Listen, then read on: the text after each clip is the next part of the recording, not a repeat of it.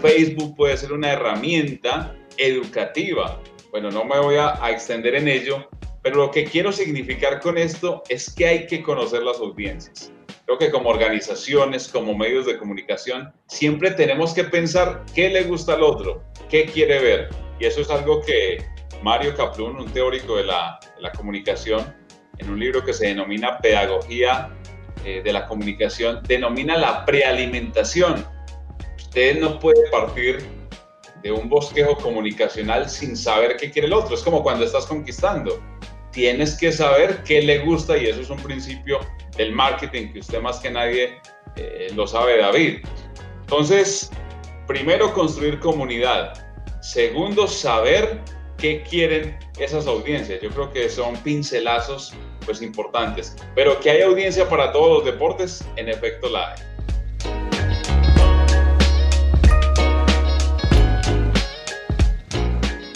Emprendimiento, negocios, liderazgo e innovación. Bienvenidos al podcast de David Alvarado Muñoz.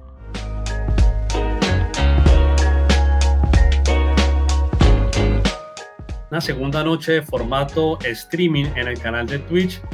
Tengo el gusto de presentar a un gran amigo, hoy conectado este amigo invitado especial desde la ciudad de Medellín, capital del departamento de Antioquia en nuestro país Colombia.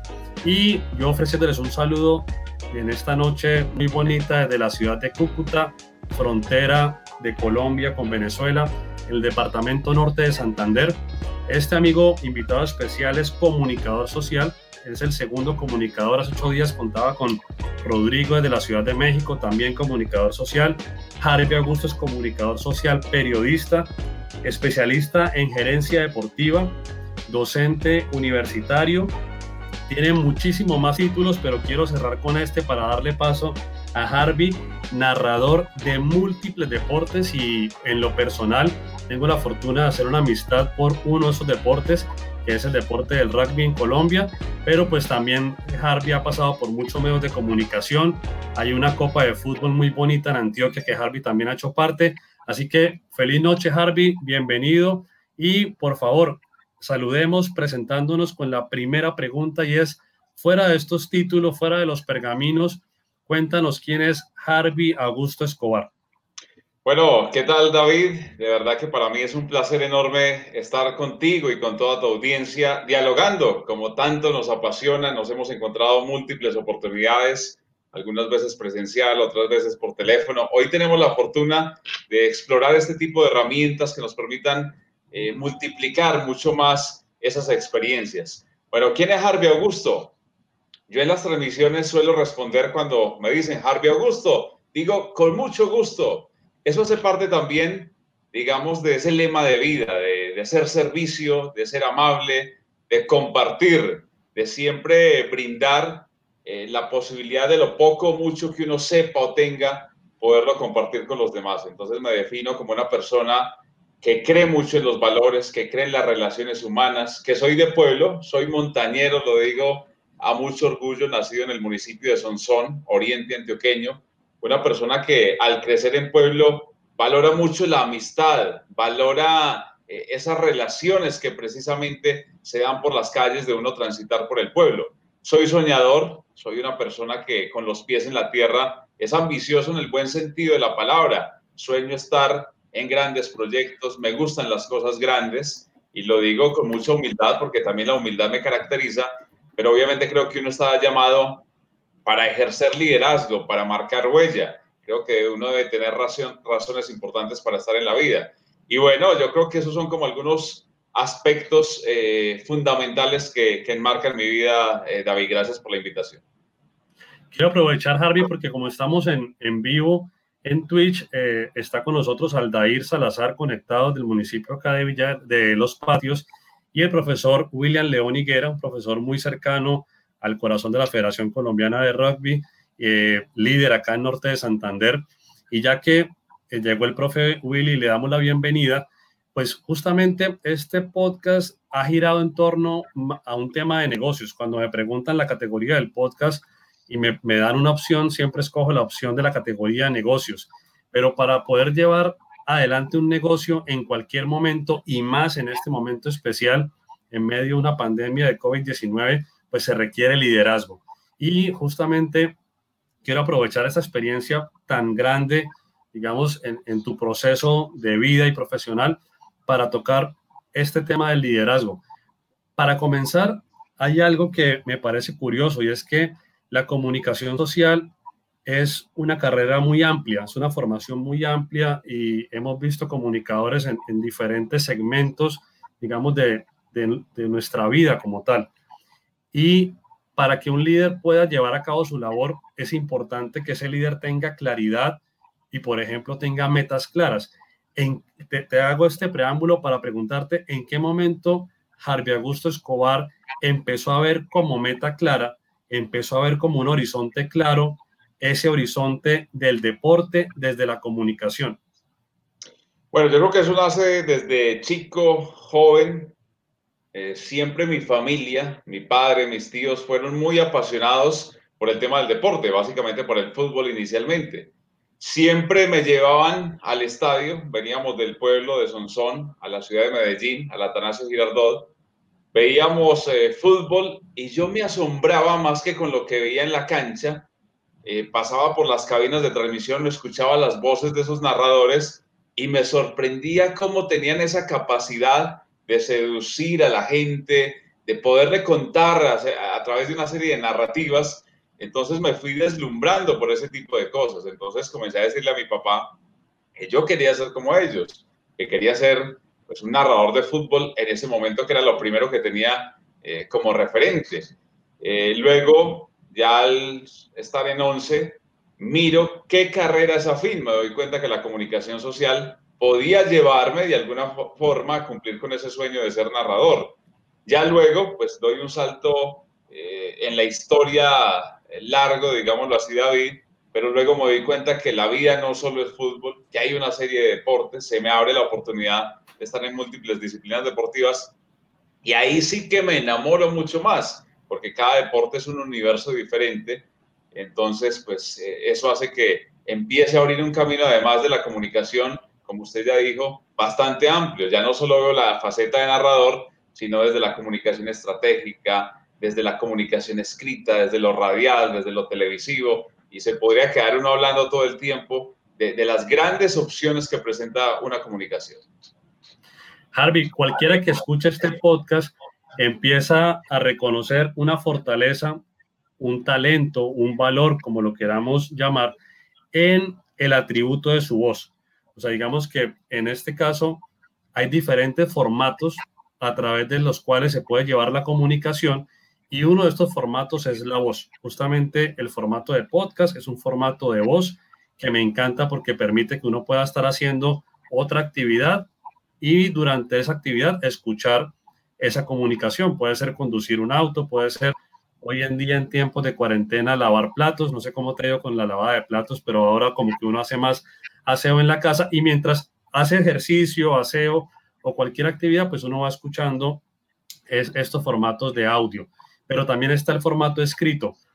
Entonces, digamos que en qué momento uniste el punto de tengo una voz que puede llegar a ser potente o puede llegar a ser un valor agregado con que me estoy formando comunicador? ¿Cuándo, fuiste consciente de, esa fortaleza de tu voz? Bueno, yo llego a la Universidad de Antioquia, año 1996. Yo en ese momento era demasiado, además era muy joven, tenía tal vez 17 años.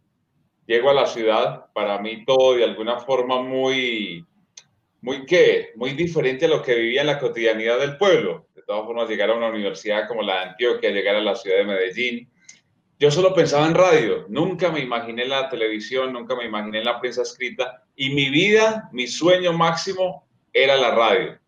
Entonces, eh, por fortuna y para privilegio de Dios, alguna vez me encuentro un cartel allí en la universidad que decía emisora cultural Universidad de Antioquia 1410 AM. De inmediato, eso me, encendió la alarma. Yo dije, uy, la, la universidad, qué bueno que tiene una emisora. A su vez, coincide que en uno de los grupos veo clases con, con alumnos más avanzados, ya casi terminando la carrera, le expresé mi sueño, me dijo, no, yo te puedo contactar con tal persona, eh, ese alguien era Felipe Sosa, bien lo recuerdo, y a su vez me dijo, yo te contacto con Juan Carlos Luján. Pues bien, Juan Carlos Luján estaba en un programa que se llamaba y se llama Ángulo Deportivo, uno de los programas más reconocidos que han salido grandes referentes, Oscar Restrepo Trapitos, Pache Andrade, eh, estuvo también Chalo González, por solo hablar de algunos referentes a nivel nacional, sin mencionar algunos del orden antioqueño.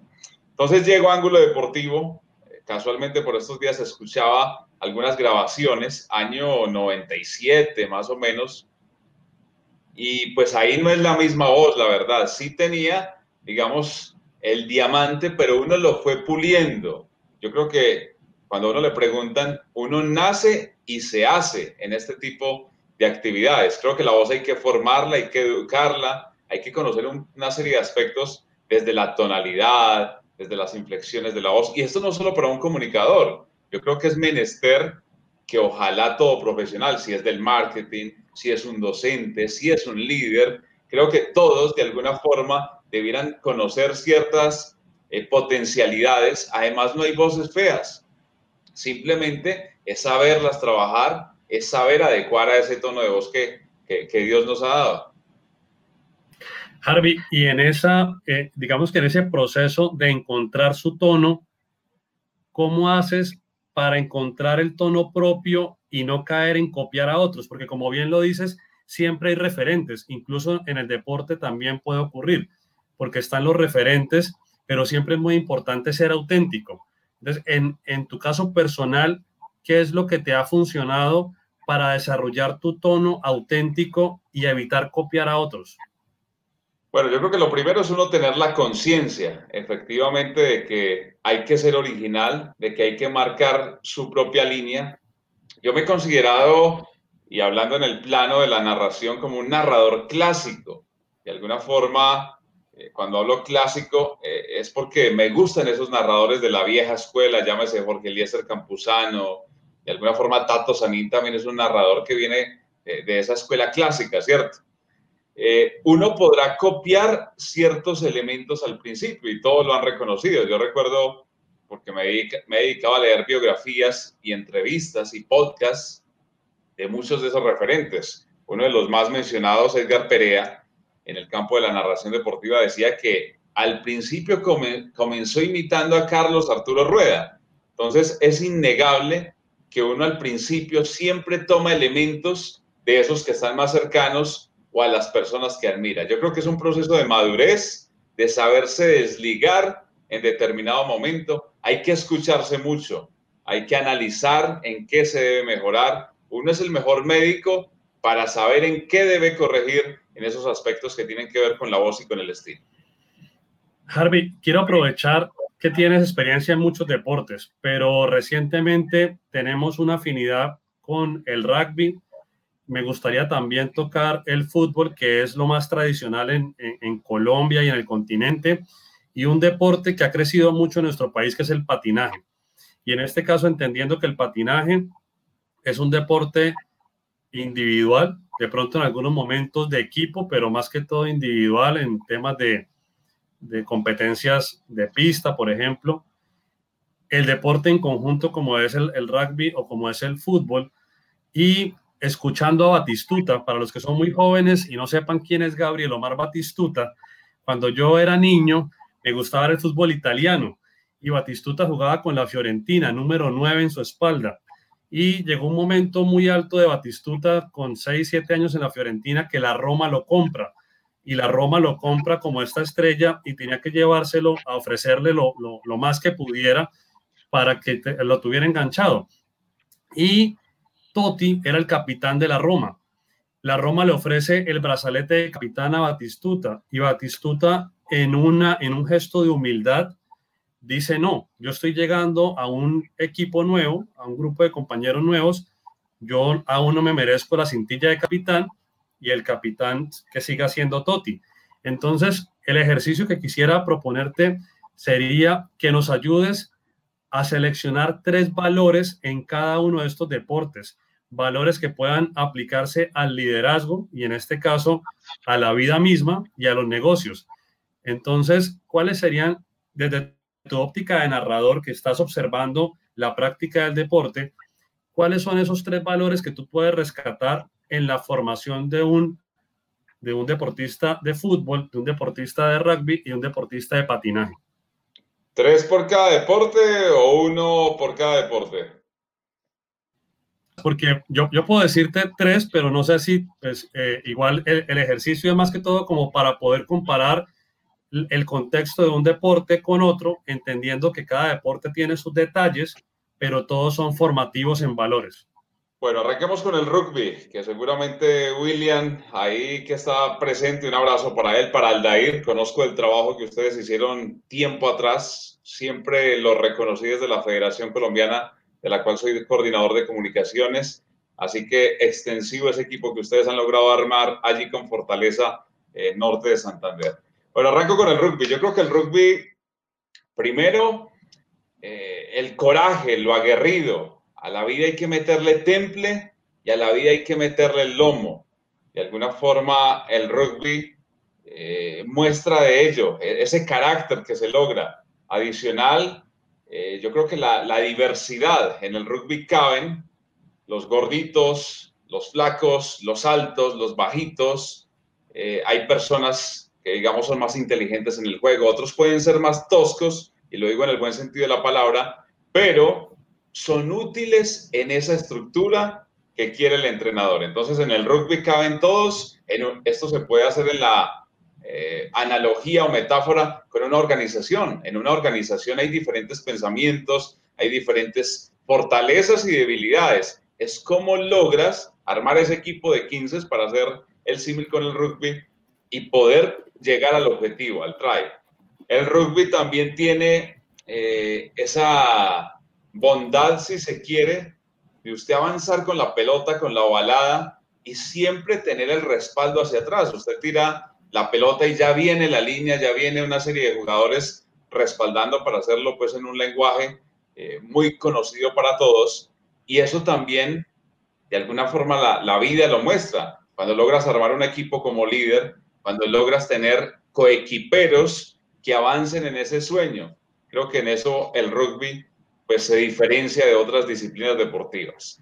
Hablemos del patinaje. Yo creo que el patinaje, una es la persistencia.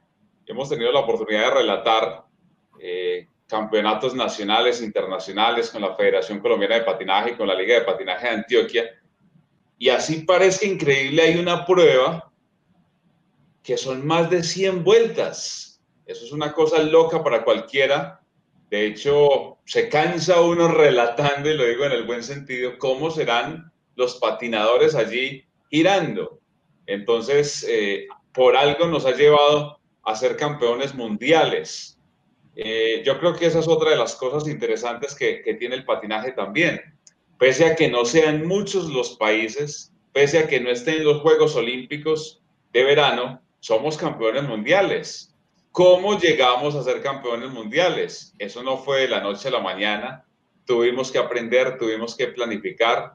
Valoro mucho eh, la preparación, eh, la parte intelectual que han dispensado entrenadores como Elías del Valle, como Iván Vargas, eh, como Juan Baena.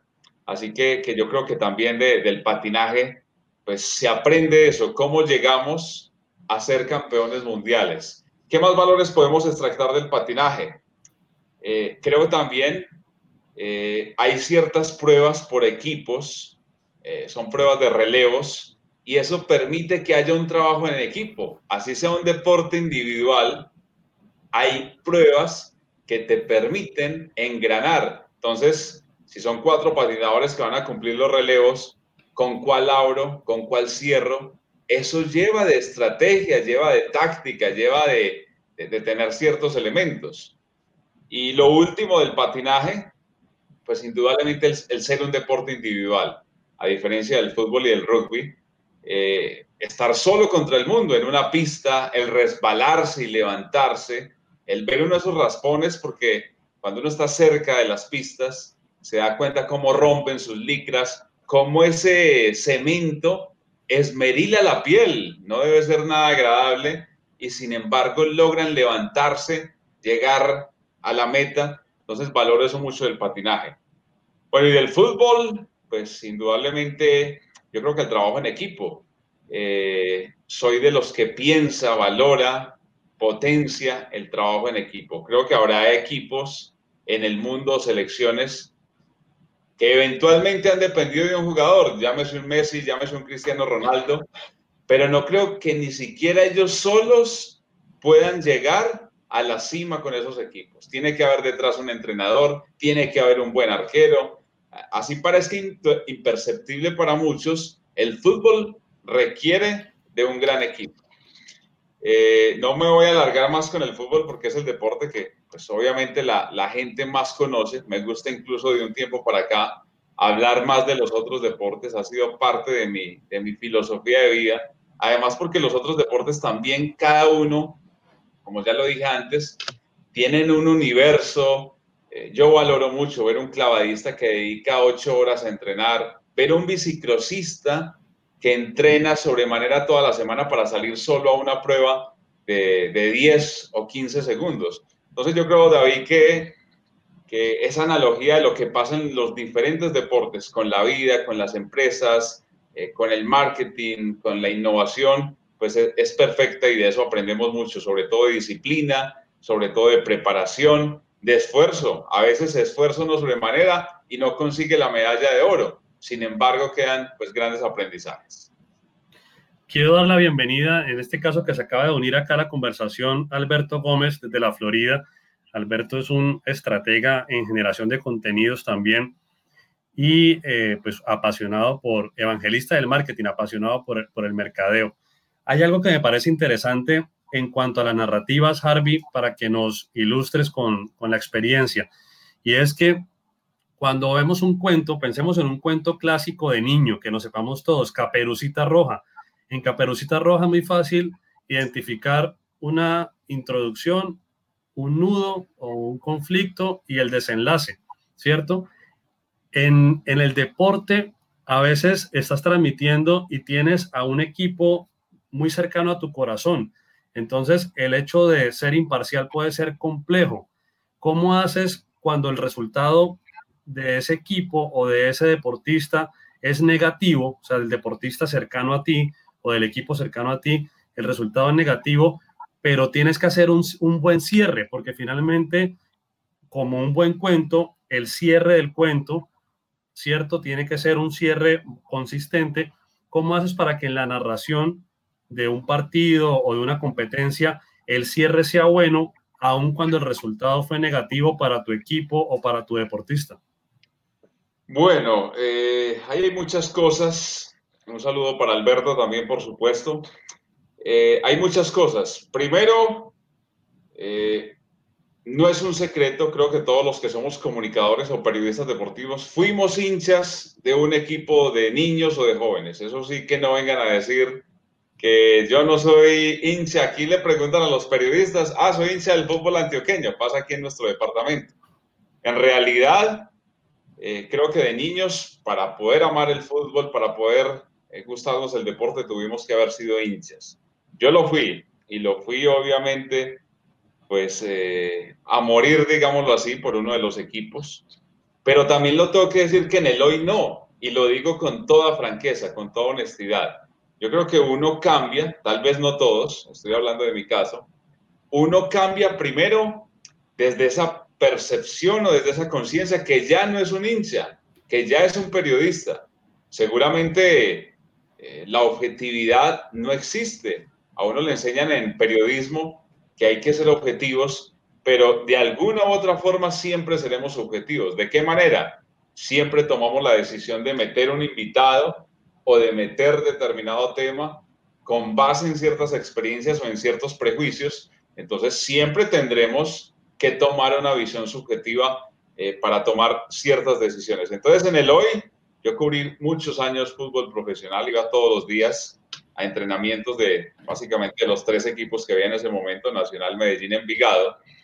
Eh, la verdad, terminé desmitificando a los futbolistas, lo digo con todo respeto. Igual hay amigos, hay bonitos recuerdos de esa época, pero cuando uno era hincha los miraba como dioses como inalcanzables, ya después, vuelvo y lo digo con todo respeto, ya los ves como seres humanos que tienen unas virtudes, que saben atrapar a un público. Entonces yo creo que lo primero es desligarse de ese, esa parafernalia de sentirse como hincha. Hay cosas con las que uno no puede, como qué, con el patriotismo. Yo cuando le estoy relatando algo que tenga que ver con Colombia, ahí sí, ahí sí que uno lo siente, a uno le brota por las venas ese, nacionalismo y frente a ese sí no hay nada que hacer. Yo creo que, y sea el deporte que sea, ahí sí es el fútbol, si es el rugby, si es el bicicross, el deporte que sea, usted efectivamente, cuando su país está en juego, yo creo que ahí se le olvida todo lo demás. Y me acuerdo, eh, si me permite contar una anécdota, yo tuve el privilegio con John Jaime Osorio, con JJ Osorio, ahora comentarista de Caracol Televisión. En el año 2013 nos llamaron, nos venían haciendo un seguimiento y nos llamó Mauricio Correa, homónimo eh, de quien ha estado en Win, Mauricio Correa, que ha estado con Señal Colombia, una persona muy valiosa que ha sido pues de gran eh, voto de confianza para mí nos llama para ser parte Don Jaime a mí de los Juegos Mundiales Cali 2013. Entonces era una apuesta, un reto impresionante, porque era relatar deportes que ni existían en Colombia. Muchos seguro nunca han escuchado las palabras corbal, fisbal, pues sí, son deportes, son deportes practicados al otro lado del mundo y que hicieron parte, ustedes pueden mirar, de la agenda de la programación de los Juegos Mundiales. Estaba salmamento, estaba kayak polo, y así de los reconocidos aquí en Colombia estaba el rugby en Sevens, estaba el ultimate, estaba el patinaje. Entonces, curiosamente, eh, nos pusieron una serie de condiciones y una de ellas era, primero, bajarle el tono, cosa difícil para mí porque me he acostumbrado a manejar un tonito alto. Segundo, nos piden no ser colombianos porque íbamos para más de 110 países teníamos que ser neutrales, algo parecido a lo que me estás preguntando. Entonces, claro, uno todavía más joven, una experiencia de esos, ser narrador y comentarista de los Juegos Mundiales para, para los países de habla hispana, bendito Dios, vamos a hacerlo súper bien. No, no vamos a ser colombianos. ¿Listo? Llega el momento, competencia de patinaje, arranca la prueba, no me acuerdo, iba tal vez un italiano, un venezolano adelante, y se narraba muy mesurado al, estilo internacional. Está tomando el peralte en este momento, el patinador eh, italiano lo está sobrepasando, se va a la barandilla. Cuando de un momento a otro, sorpresivamente, Pedro Causil, eso nunca lo voy a olvidar, iba en la parte posterior, casi de último, nadie daba nada por él. Es de un momento a otro, Pedro logra ir dejando rezagados a los demás patinadores. Entonces, de inmediato, John Jaime y yo, y sobre todo en mi caso como narrador, Pedro Caucil, impresionante, va a quedarle primero, medalla de oro en Juegos Mundiales, grande, majestuoso, emocionante. Y John Jaime de inmediato entra arriba.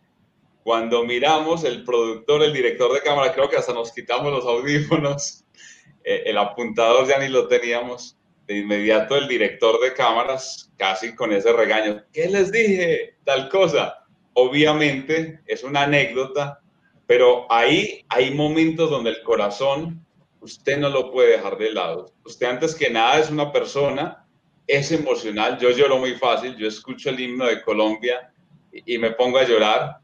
Entonces, eh, hay cosas que puedes desligar, pero hay otras, David, que indudablemente hacen parte de, tu fibra y creo que eso también es interesante. Usted también tiene que vertir las emociones que siente. Harvey, hablando, digamos, de algo que es natural para las marcas, para los negocios, incluso para las marcas personales y que son las audiencias. Hay un deporte digamos que se roba el, mayor espectáculo de nuestro continente, hablando de audiencias, que es el fútbol, y, ahí lo tenemos muy claro. Pero, por ejemplo, acá en Norte de Santander somos muy fuertes en gimnasia. Tenemos a Josimar Calvo, un deportista de élite, ¿sí? Eh, olímpico, reconocido en todos los países. Por ejemplo, tenemos ahorita el caso de, del deporte del rugby, tenemos a Andrés Zafra, haciendo historia no solamente para Norte de Santander, sino para Colombia entera, en Francia. pero en el caso del patinaje, Colombia tiene también gente muy buena, no solamente en Antioquia, sino también en, el Valle, seguramente en, Bolívar, en, acá también norte de Santander, pero son deportes, digámoslo, de nicho, de audiencias pequeñas. Entonces, ¿cómo ve usted desde la óptica del narrador deportivo que hacia dónde debería irse dirigiendo la estrategia en estos deportes que no son fútbol para poder tener esa audiencia de manera creciente, porque finalmente las audiencias son las que están llevando a que algo se pueda monetizar. Y con audiencias muy pequeñas puede ser el deportista más talentoso, pero si la audiencia es muy pequeña, pues difícilmente poder monetizar algo tan pequeño. Bueno, interesante David, me parece una perspectiva pues muy válida y de hecho eso hace parte de, mi eje transversal de vida. Eh, hace más de 20 años, con John Jaime Osorio, que ha sido un coequipero, eh, se dudaba, eh, no de parte nuestra, sino desde afuera, si en los otros deportes diferentes al fútbol sí podía haber rating para los otros deportes. Pues bien, la vida nos fue demostrando que sí. John Jaime fue llamado a, dirigir Teleantioquia Deportes en el año 2008. Ahí nos llama pues a un grupo de amigos y comienza un proyecto muy hermoso que marcó nuestras vidas y creo que parte de la historia de del deporte en la televisión. Nosotros en esa gobernación, en esos cuatro años, tuvimos la oportunidad de transmitir 51 deportes diferentes, 645 transmisiones. Casi cada ocho días o un fin de semana hasta transmitíamos dos o tres deportes y fuimos los primeros en Colombia en transmitir deportes como el fútbol americano, eh, transmitimos el último y transmitimos cosas hasta impensadas, hasta un récord Guinness subiendo a la piedra del Peñol de Javier Zapata, hasta eso lo relatamos. Eh, ¿A qué voy con esto? Para todo efectivamente hay una audiencia. Yo creo que las organizaciones deportivas se tienen que poner en los zapatos de las audiencias. ¿Qué les gusta? Y ahí hilvano con otro tema con Nati Gómez, mi esposa, acabamos de terminar una, una investigación que nos duró creo que dos años aproximadamente sobre audiencias en Facebook y en particular el caso del patinaje, pero eso nos sirve para extrapolarlo a otras disciplinas deportivas. No es lo que piensan los directivos, no es lo que piensan los comunicadores. Hay que ir al corazón de esas audiencias, qué es lo que quieren. Entonces esto nos daría para otra conversación, pero a la gente le gustan los videos. Fue uno de los hallazgos que encontramos. Le gusta Facebook para ver videos. Facebook puede ser una herramienta educativa. Bueno, no me voy a, extender en ello, pero lo que quiero significar con esto es que hay que conocer las audiencias.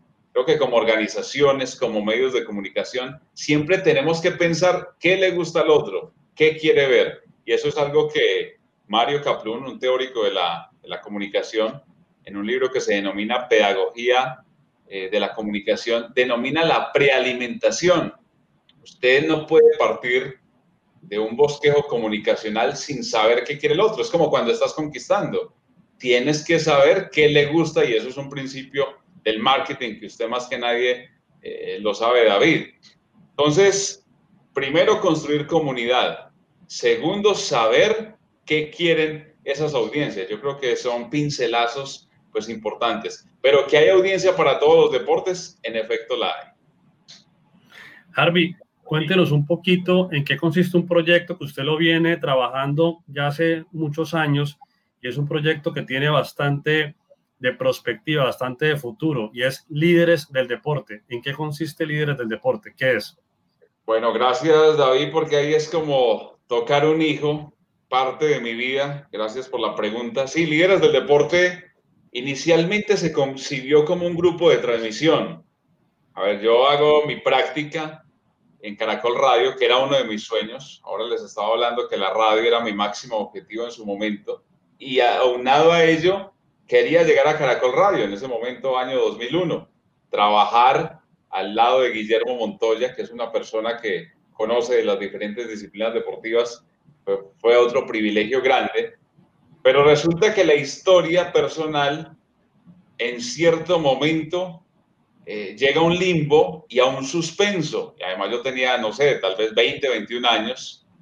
Y Radio Deportes de Caracol, por donde se emitía Buenos Días Deporte, lo venden.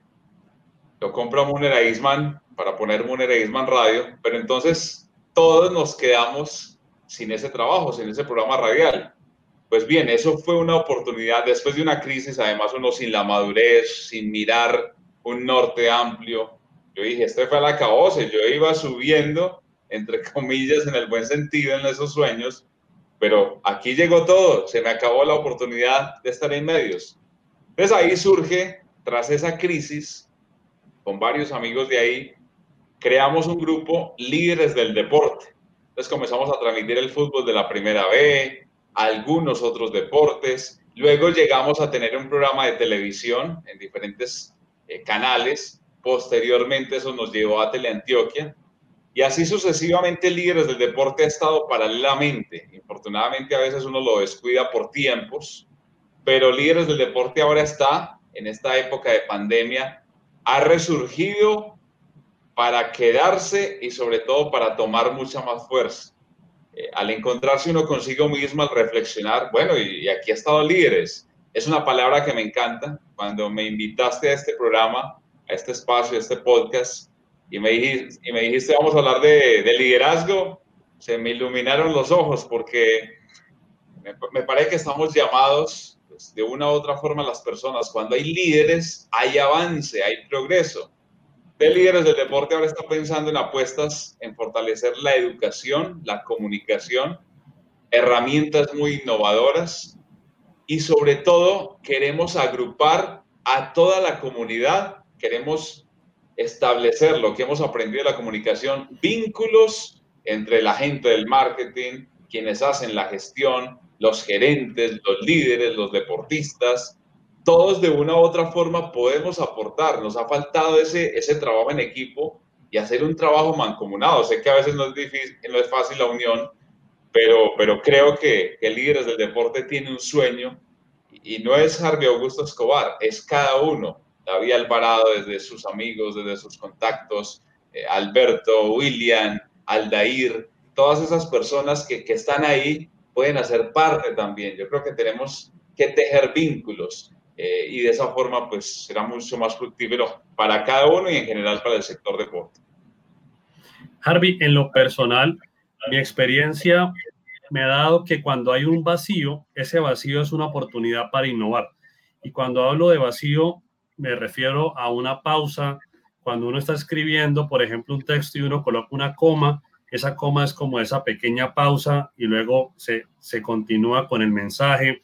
Entonces, le digo esto del vacío para pedirle un mensaje de parte suya a los deportistas en el siguiente sentido. Resulta que yo creo en el deporte con principios y usted nos mencionaba algunos principios que usted ha observado relacionados con distintos deportes. En el caso, para colocarle un ejemplo de otro deporte que no hemos mencionado, que es el tenis, acá en Norte de Santander tenemos a María Camila Osorio. María Camila Osorio, el año pasado, 2019, quedó campeona del US Open Junior el año pasado con 17 años, ahora ya cumplió 18, pero imagínense, es una colombiana campeona del USA Open Junior, entonces con apenas 17, hoy 18 años, es una referente para los jóvenes.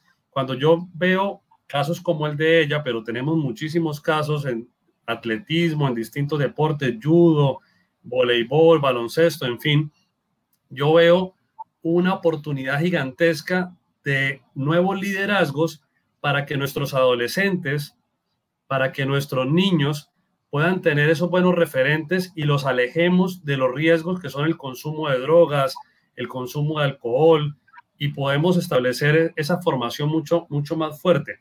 Entonces, le, le cuento lo del vacío, ¿por qué? Porque ahorita que estamos en cuarentena, pues todos los deportistas están en pausa y la pausa es un momento para colocar la mente un poco más tranquila y poder buscar una mejor versión de nosotros desde el punto de vista de la marca personal, de esa comunicación que cada deportista pudiera llegar a enviar a una comunidad.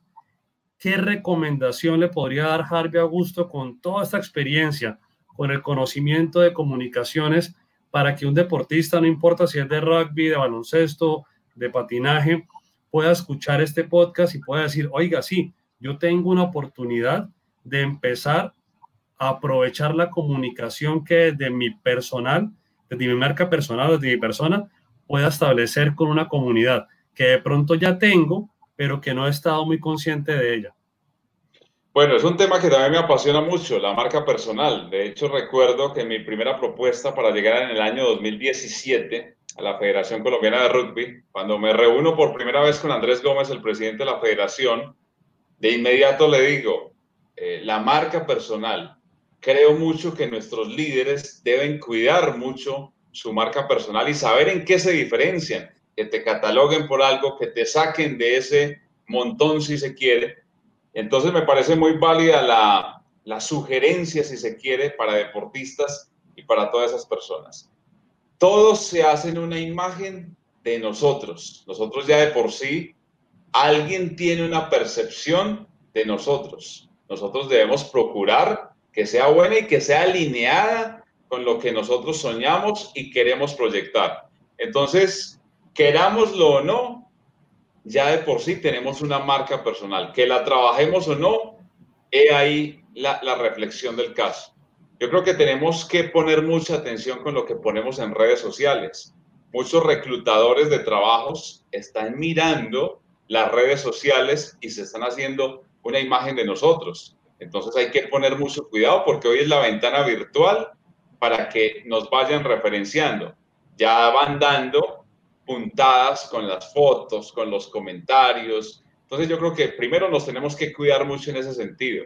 También hacernos como si fuéramos una empresa y en efecto lo somos. Los deportistas, los líderes, somos empresas. Nosotros de alguna forma ofrecemos servicios, tenemos relaciones, hacemos eh, gala de esas virtudes o de esos talentos que nosotros tenemos. Entonces, todo eso tiene que ir a fin, así como cuando uno crea una misión, una misión, una misión, una visión, unos valores de una empresa, yo creo que el ser humano también debe tener claro cuál es su misión, cuál es su visión y cuáles son esos valores. Y de alguna forma tenerlos claros en esa imagen que se está proyectando a partir de las redes sociales. Y hay cosas que no se borrarán nunca. Si usted hace una embarrada, publica algo eh, mal, eh, que, que hable mal de ti, seguramente se va a quedar por siempre. Entonces, a veces los jóvenes no perciben, no se concientizan, no tienen asesores y, la verdad yo creo que nos tenemos que, que, cuidar mucho en ese sentido. La marca personal para mí lo es todo. Creo que esa es la que lo hace diferenciar y la que te abre puertas. Eso es estar como en el top of mind, estar en la mente de las personas. En el hoy necesitan un comunicador. Entonces, ojalá uno pueda estar en la mente de esa empresa, de esa persona. A su vez, si una marca quiere patrocinar a un deportista, ¿con quién lo asocia? ¿Quién representa los valores de esa empresa? ¿De quién se acuerda? Entonces, yo creo que la marca personal es fundamental. Debe ser una de las líneas competitivas. A uno le deberían enseñar, sí, a, a desarrollar sus habilidades, pero creo que a la par la marca personal debiera ser casi que esa asignatura complementaria, obligatoria por convicción para cada una de las personas. Harvey, ya para cerrar, me gustaría que nos, nos podamos meter en un punto que es la mentoría, porque en el deporte es muy claro ver a un entrenador, siempre la figura del deportista, el entrenador dentro del campo de juego y por fuera pues ya está el dirigente, ya está, digamos, el gerente deportivo, pero adentro del campo de juego o ahí al lado del campo de juego siempre está un entrenador o un grupo técnico acompañando al equipo de deportistas. Y en las empresas es lo mismo, siempre hay una cabeza, un director, un gerente, un presidente, un CEO, pero cuando tenemos ese cargo alto, no siempre ese cargo alto implica que de pronto nos hemos ganado un respeto o no siempre ese cargo alto implica que el equipo, digamos que tiene que hacer lo que diga la cabeza porque soy la cabeza. Entonces, en, es, en esa relación, la comunicación es muy importante. Si quiere, viéndolo desde el campo de juego, en los distintos, o el del escenario deportivo, ¿cuáles podrían ser unas recomendaciones para una buena comunicación desde la cabeza, llámese entrenador, director, hacia su equipo? Porque finalmente tienen una meta común, pero si esta comunicación sufre un cortocircuito, pues va a ser muy complicado. Bueno, hay deportes como el Ultimate, tal vez no muy conocido por muchos, pero tiene elementos muy interesantes desde que no hay un árbitro. Entonces no hay quien esté juzgando si lo queremos eh, analizar desde la analogía con la vida. E, ellos mismos construyen sus reglas de juego, entonces sería muy interesante a veces en las organizaciones eh, tener cierta libertad. Yo no entiendo, pues yo entiendo que no se pueden haber, a veces dar licencia 100%, pero quiero expresarme de que a veces la libertad, yo vengo del mundo creativo y he venido viendo que para que marchen ciertas personas millennial que a veces suelen ser catalogados como díscolos, como rebeldes, también hay que darles esa posibilidad de que fluyen, de que sean creativos, de que lo hagan a su estilo, que les gusta trabajar de 12 de la noche a 2 de la mañana y ahí es cuando son más productivos, pues obviamente creo que no importa la hora, no hay que estar calentando un puesto a determinada hora, al menos ese, al menos ese es mi pensamiento, pero si se cumple, si se hace con los rigores, con unos estándares de profesionalismo, esa la gente hay que dejarla volar. Yo creo que un deporte como el Ultimate nos da ese tipo de, de acciones donde se rescata el espíritu de juego. Lo decías muy bien, David, yo creo que no necesariamente la, la jerarquía es la que hace que haya una transmisión efectiva del mensaje. Y ahí voy al fútbol. Y con mucho respeto, muchos entrenadores que no logran ganarse el grupo, pues efectivamente lo que terminan es sacándolos los mismos jugadores, y suena muy crudo decirlo, pero hace parte de, determinadas realidades. Yo a veces digo, más en, en ciertas selecciones o equipos de estrellas, más que ser un buen estratega, más que conocer de la táctica, a veces hay que conocer más de manejo de grupos. Cuando uno conoce el manejo de grupos, usted sencillamente permite que Messi te juegue una cosa, que otra referente te juegue a otra cosa. Es decir, saber aprovechar las potencialidades de cada quien y no eh, limitarlos, restringirlos, meterlos en una en una, en una cantidad de disciplinas, de normas, que a veces lo que hacen es coartar esos talentos. Obviamente entiendo que hay que ser obedientes, no estoy aquí promulgando, eh, ni más faltaba, siempre tiene que haber una cabeza y debe haber unos, unos lineamientos, también a uno lo tienen que, que centrar cuando, cuando se está saliendo del camino. Eh, el liderazgo, indudablemente, David, no se impone ni tampoco por estar en determinado rol se es necesariamente líder. No todos los presidentes de una organización o gerentes son líderes. El liderazgo muchas veces lo tiene alguien de abajo a quien le creen, en quien confían y sobre todo quien inspira a los demás. A quien le creen, en quien confían y quien inspira a los demás.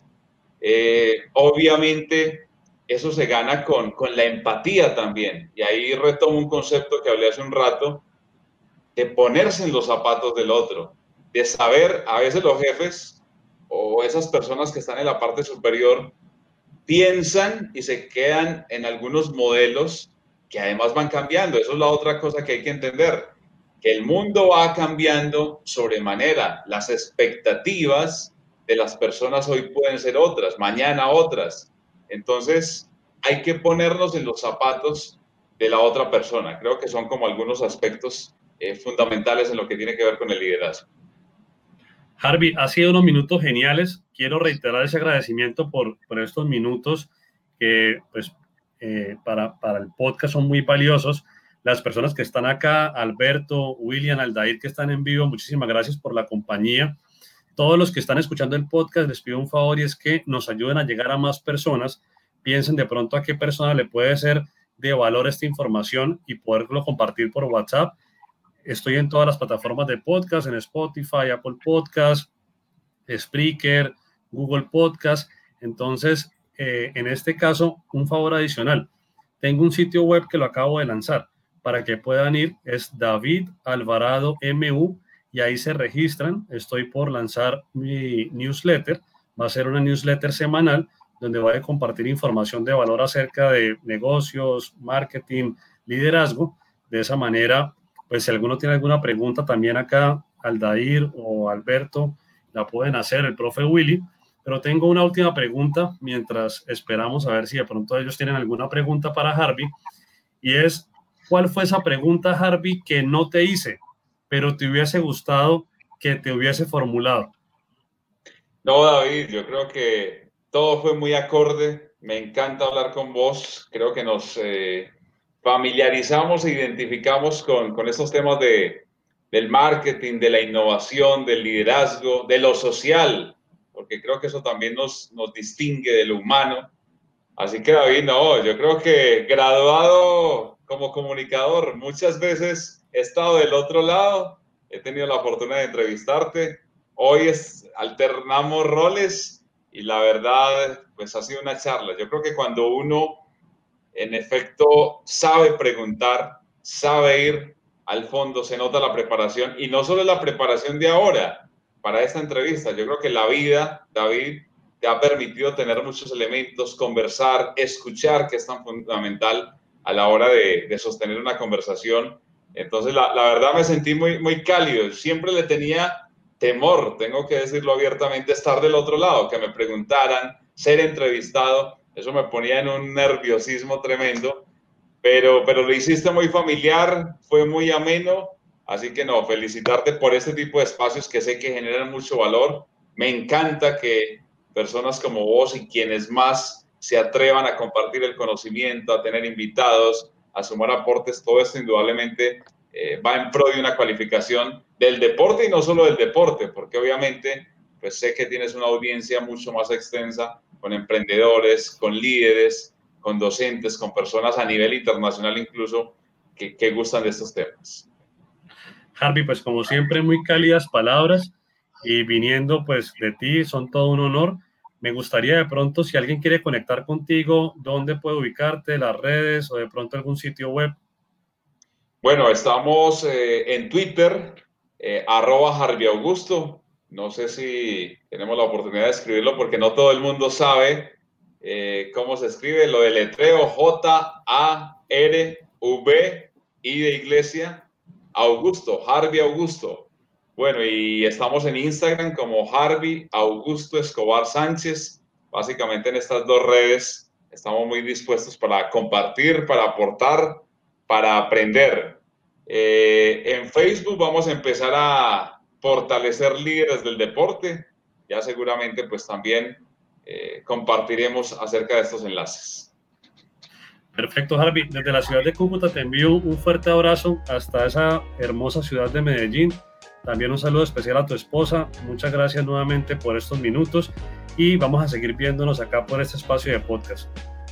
Seguramente, David, esa no será la última ocasión en que conversemos encantado de, aportar, de ampliar con otras personas de lo que tanto nos apasiona. La verdad son temas eh, que nos permiten aprender, que están en constante evolución. El que se quede rezagado, bendito Dios, yo creo que hay que ser muy adaptables al cambio y los cambios se están originando cada vez más vertiginosamente. Muchas gracias para ustedes también por estar acá hasta este momento. Les recomiendo una página que también está creciendo mucho. En este caso en Instagram la pueden encontrar. Es el Profe al Tablero. Es el perfil de un perfil, digamos, ya a nivel de trabajo del profesor William León para enseñar mucho alrededor, educar mucho alrededor del rugby. Entonces invito a que sigan el Profe al Tablero. Un abrazo para ustedes y nos encontramos en el próximo episodio del podcast.